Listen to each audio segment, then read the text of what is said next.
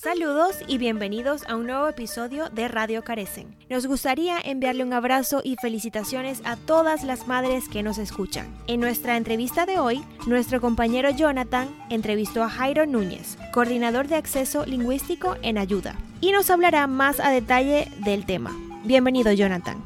Y comencemos con la entrevista. Programa de acceso lingüístico Tal vez sea un término que ha escuchado mucho, especialmente si vive en el área metropolitana de Washington, D.C., o tal vez sea algo nuevo para usted. Si ese es su caso, no se preocupe porque el día de hoy tenemos un invitado especial de la organización Ayuda, al cual pues agradecemos el día de hoy por acompañarlos. Jairo, bienvenido a Radio Carecen. Ah, gracias, Jonathan. A mucho gusto estar aquí con ustedes y su audiencia. Bueno, Jairo, ¿nos puedes hablar un poquito de este programa de acceso lingüístico y cuál es su origen? Así, ah, eh, entonces yo trabajo con Ayuda y nuestra organización tiene un, programa que se llama el, programa de acceso lingüístico. Lo que hacemos es brindar igualdad de acceso a las personas que se comunican en cualquier idioma fuera del inglés, sea lenguaje hablado o lenguaje de señas o cualquier otra forma de comunicación. Y lo hacemos por trabajando junto con más de 120 organizaciones sin fines de lucro que proporcionan servicios legales y sociales en Maryland, Virginia y el Distrito de Columbia. Y el programa se estableció en el 2007 ah, para ayudar a los proveedores de servicios legales que reconocen el impacto negativo que tuvo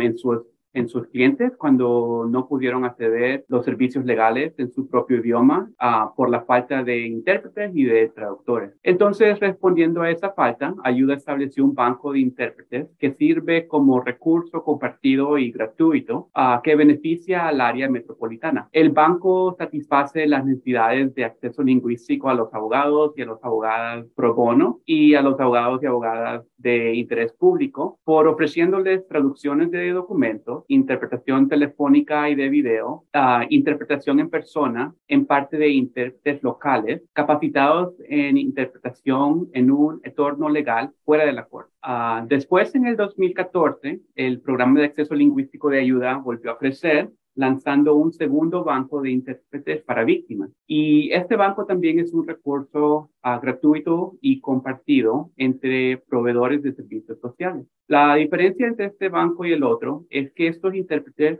se especializan en trabajar con personas que han sido víctimas de agresión sexual o violencia doméstica, abuso infantil, y otros delitos violentos. Entonces, esos intérpretes tienen el entrenamiento y la educación informativa sobre la trauma y tienen experiencias en varios ajustes, ah, sea un examen forense, una sesión de terapia, consejería familiar y amplias otras ganas de encuentro. Jairo, qué bueno que aclaraste de que este servicio no solo se le brinda a los residentes del Distrito de Columbia, sino que también a los residentes de Maryland y Virginia, ya que muchos de nuestros radioescuchas pues residen eh, en el área del DMV, pues lo cual cubre a Washington, D.C., a Maryland y también Virginia. ¿A cuántos idiomas tiene acceso el programa lingüístico? nuestro programa tiene más de 100 intérpretes que trabajan en más de 15 idiomas solamente entre los dos bancos que tenemos. Ah, pero con la ayuda de otros proveedores locales, también podemos proporcionar traducciones en cualquier idioma. Uh, encima de eso, tenemos acceso a servicios con una compañía que se llama Language Line y esa compañía nos ayuda a tener acceso a intérpretes por teléfono y por video y están disponibles toda hora sin cita. Uh, entonces yo puedo, si alguien llega a mi oficina, yo necesito comunicarme con esa persona, yo puedo llamar a Language Line y me comunican, me conectan con un intérprete para que yo me pueda comunicar con, con el cliente. Entonces, uh, significa que tenemos acceso a más de 16 mil intérpretes profesionales de Language Line también, que, se, que trabajan en más de 240 idiomas. Wow, es un gran número. Este, Sabes, la vez pasada yo estaba viendo en línea, ¿no? Tratando de aprender un poco más con respecto a este programa y fui a dar en el sitio web del Departamento de Recursos Humanos de, de DC. Y ahí pues había una sección donde uno puede imprimir unas tarjetas tarjetitas que están, están en muchos idiomas. Entonces uno las imprime y se pueden presentar a, a las diferentes agencias ¿no? gubernamentales o donde se vaya a hacer algún trámite, donde esta tarjeta te pide ¿no? de que necesitas un intérprete en cierto idioma específico. No sé si nos puedes explicar un poco uh, para qué sirven estas tarjetas en específico. Sí, um, yo, en mi opinión, creo que el Distrito de Colombia tiene un programa bien fuerte, um, donde hay varias oportunidades de ofrecer y recibir servicios lingüísticos, uh, de acceso lingüístico. Eh, varias, por ejemplo, en, yo estoy buscando recibir asistencia del Departamento de Recursos Humanos, entonces yo puedo ir a esa oficina, informarles del lenguaje en cual yo me comunico y ellos me pueden proveer un intérprete y también materiales en lenguaje. Um, entonces, esa tarjeta uh, que refieres ayuda con este proceso, uh, porque yo puedo ir a cualquier oficina gubernamental y presentar esa tarjeta, informarles mis y entonces ya se empieza ese proceso de que me van a proveer un intérprete y me van a dar mis materiales que necesito. Entonces, significa que yo puedo recibir la asistencia que necesito, que voy, a cuál voy y, um, y eso también siempre es algo que está disponible y cual, en cual yo tengo ese derecho. Y esta parte es importante porque si yo, por ejemplo, califico para cobertura médica con el programa médico, entonces yo puedo ir a esa oficina, presentar esa tarjeta, recibir mi asistencia y mis materiales y así yo estoy preparado. Si me enfermo y tengo que ir al departamento de salud, también puedo hacer el mismo proceso. Diciendo eso, ningún sistema es perfecto. Por veces van a ocurrir situaciones en cual alguien no recibe uh, el acceso lingüístico al cual tienen derecho. Pero también hay procesos y le recomiendo a la gente que en situaciones así ponga queja con la oficina y si esa oficina no resuelve eh, esa situación, entonces puede ir a la Oficina de Derechos Humanos del Distrito de Colombia y poner una queja de discriminación, otra relacionada con el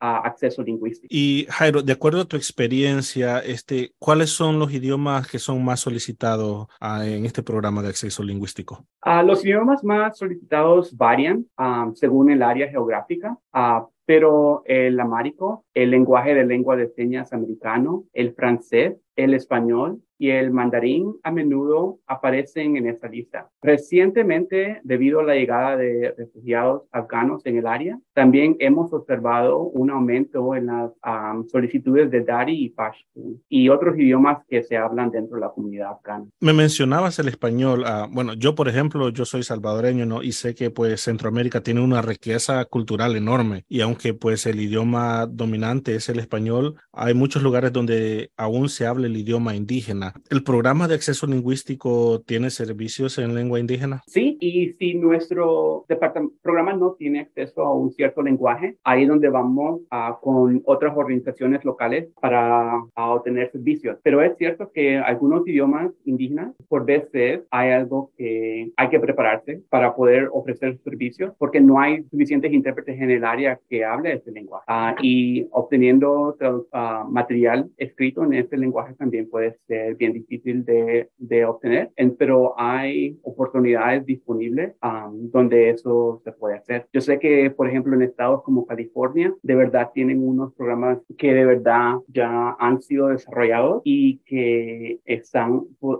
teniendo la oportunidad de expandir y ofrecer servicios a otras regiones. Sí, y en tu opinión, este, ¿qué impacto ha tenido el programa en el área metropolitana? Uh, los bancos de intérpretes de ayuda se aseguran de que las personas que se comunican en cualquier lengua fuera del inglés en el área metropolitana pueda acceder a servicios legales y, socia y sociales cruciales, uh, independientemente de su formación lingüística. Y los bancos de intérpretes de ayuda centralizan los recursos de acceso lingüístico y los pone a disposición de varias organizaciones sin fines de lucro de toda la región. Eso significa que los proveedores de servicios uh, legales y sociales pueden enfocarse en los servicios que ofrecen a sus clientes en vez de estar buscando, entrenando, calificando y procesando pagos uh, para intérpretes. Eso es algo que nuestro programa da. Entonces, el programa de acceso lingüístico de ayuda uh, también ofrece entrenamientos a los empleados de las organizaciones sobre las mejores prácticas para garantizar el acceso lingüístico entre las comunidades de clientes. Y me mencionabas, ¿no? Que esto pues es prácticamente para no facilitar a servicios legales y sociales. Uh, y creo que es importante no recalcar eso, porque yo en mi experiencia personal me acuerdo que cuando uh, estaba en high school, mi mamá a veces me llevaba a la clínica o a sus citas legales que tenía, ¿no? Para que le ayudara yo a traducir papeles o a traducir a lo que el doctor le decía. Y, y yo me recuerdo, ¿no? Muchas veces que los doctores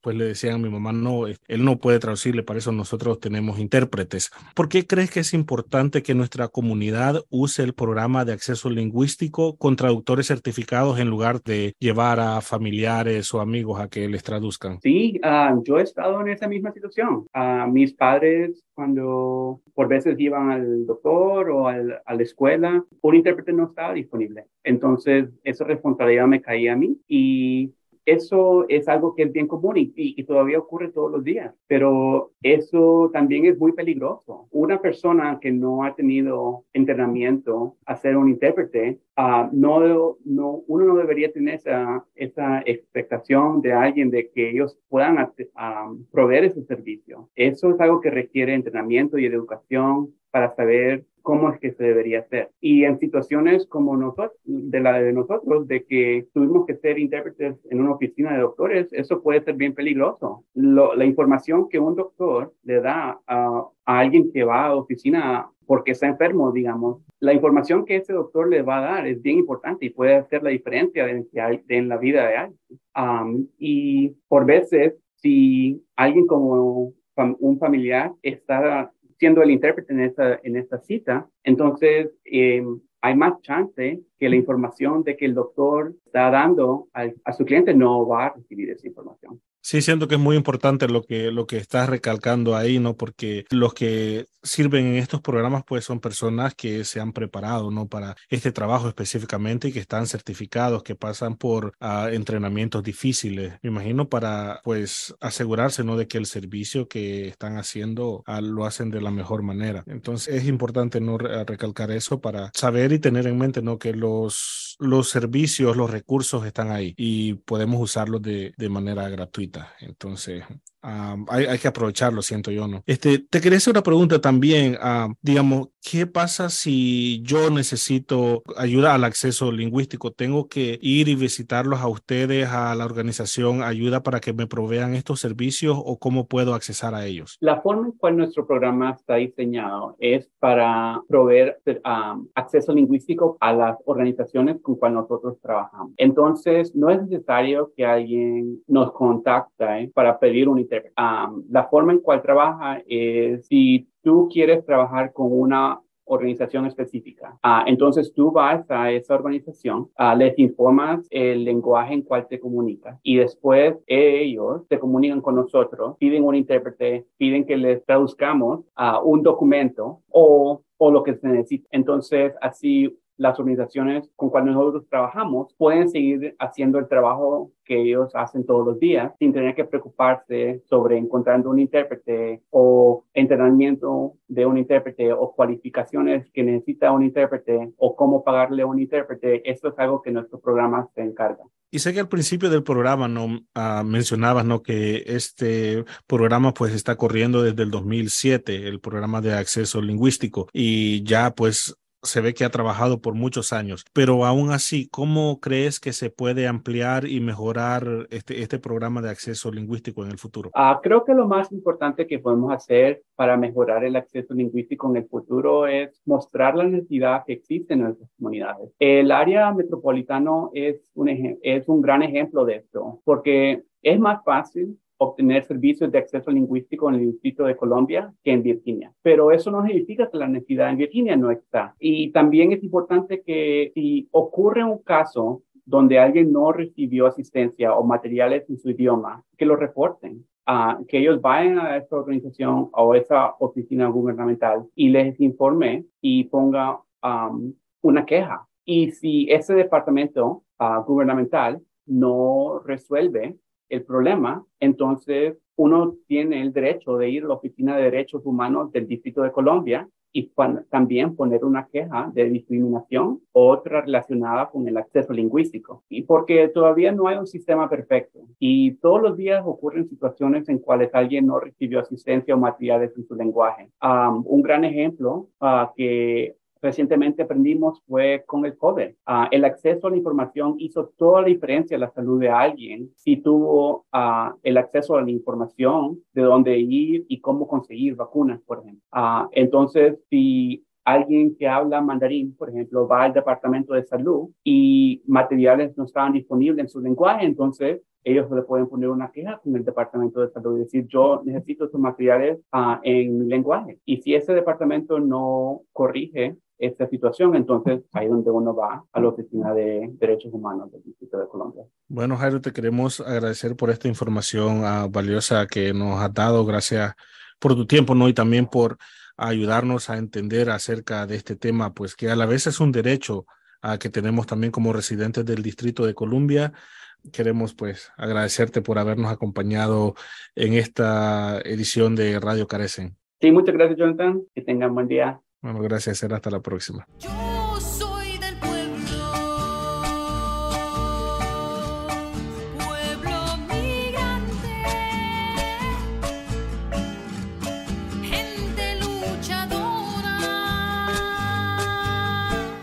Ahora vamos con el segmento de salud. En este segmento, ya para celebrar el Día de las Madres, queremos hablar sobre qué compromete a las nuevas mamás y las decisiones que deben de tomar para ayudar a prevenir los defectos de nacimiento. Según la CDC, es importante planificar por adelantado. Es decir, si ya está buscando salir embarazada, pues comenzar a tomar ácido fólico todos los días, ver a un profesional de salud con regularidad para ver que todo esté bien y evite sustancias dañinas como el alcohol y esto sería en todo momento del embarazo. Evite también fumar cigarrillos, evite la marihuana y otras drogas, prevenga las infecciones. Algunas de las infecciones que las mujeres pueden contraer durante el embarazo pueden ser dañinas para el bebé en el desarrollo e incluso causarles efectos de nacimiento. Evite sobrecalentar el cuerpo y trate la fiebre pronto. Muy importante. Durante el embarazo se debe evitar sobrecalentar el cuerpo y se debe tratar la fiebre pronto. El sobrecalentamiento puede ser causado por una fiebre o por una exposición a altas temperaturas, como al usar una bañera de hidromasajes, un jacuzzi, lo cual aumenta la temperatura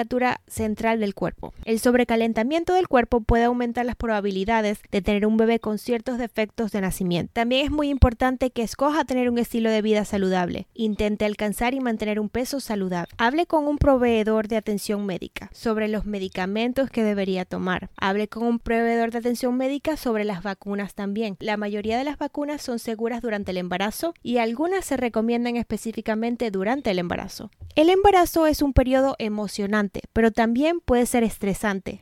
Saber que está haciendo todo lo posible para prepararse para el embarazo, para mantenerse sana durante el embarazo y para que su bebé comience la vida con buena salud, le ayudará a tener tranquilidad.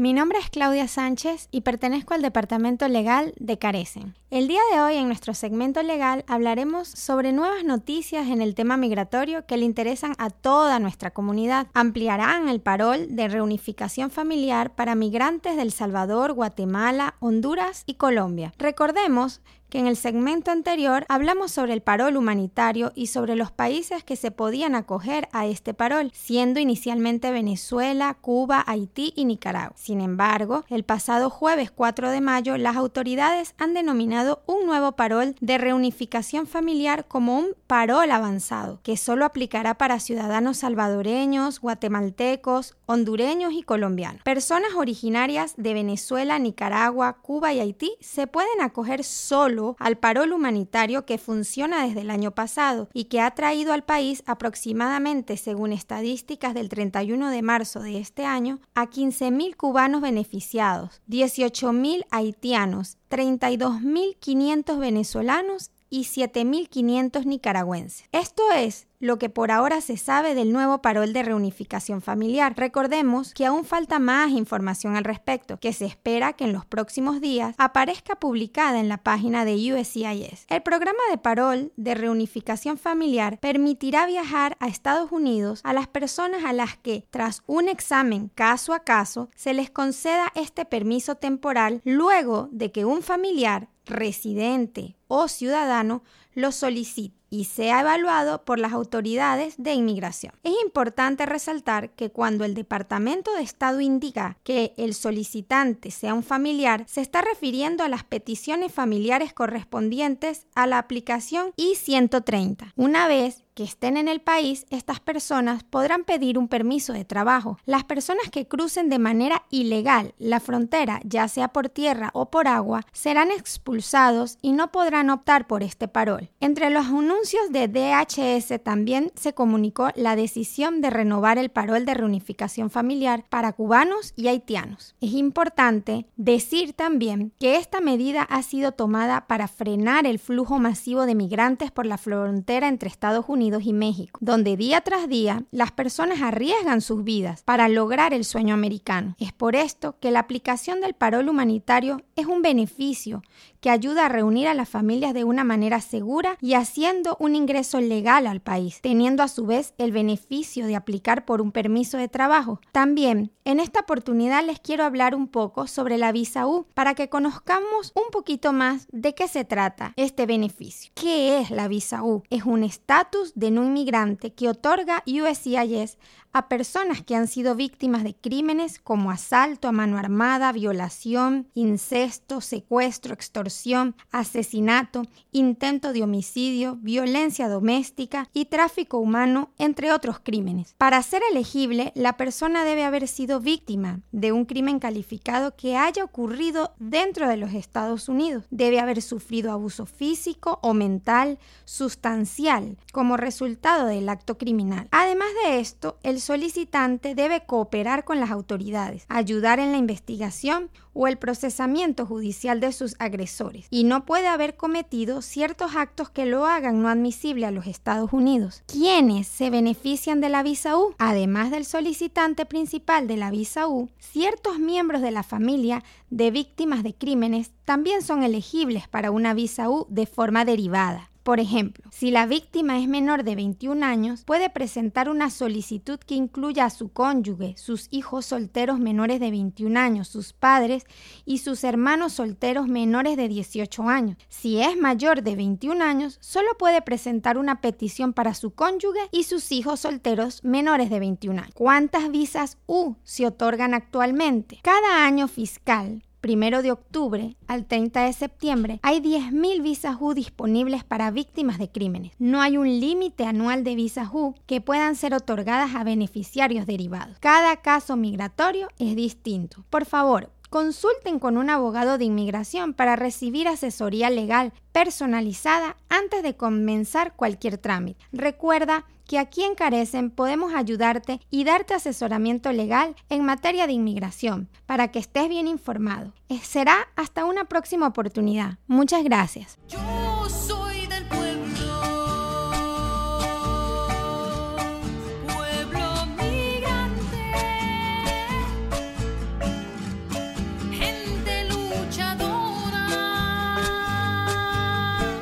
Para finalizar el capítulo de hoy, le quisiera agradecer a mi madre en especial, pero también a todas las madres que nos están escuchando. Gracias mamá por tu esfuerzo, por tu valentía, por tu resiliencia y por ayudarme a ser la persona que soy hoy en día. Gracias. También queremos felicitar a las madres que nos están escuchando fuera de Estados Unidos. Les agradecemos por el cuidado, por la dedicación y por nunca darse por vencidas, por dar siempre lo mejor de ustedes, por luchar por sus hijos, por sus propias metas y por las de ellos también. Les queremos agradecer y les mandamos muchos abrazos en nombre de todo el equipo de Carecen. Hasta la próxima.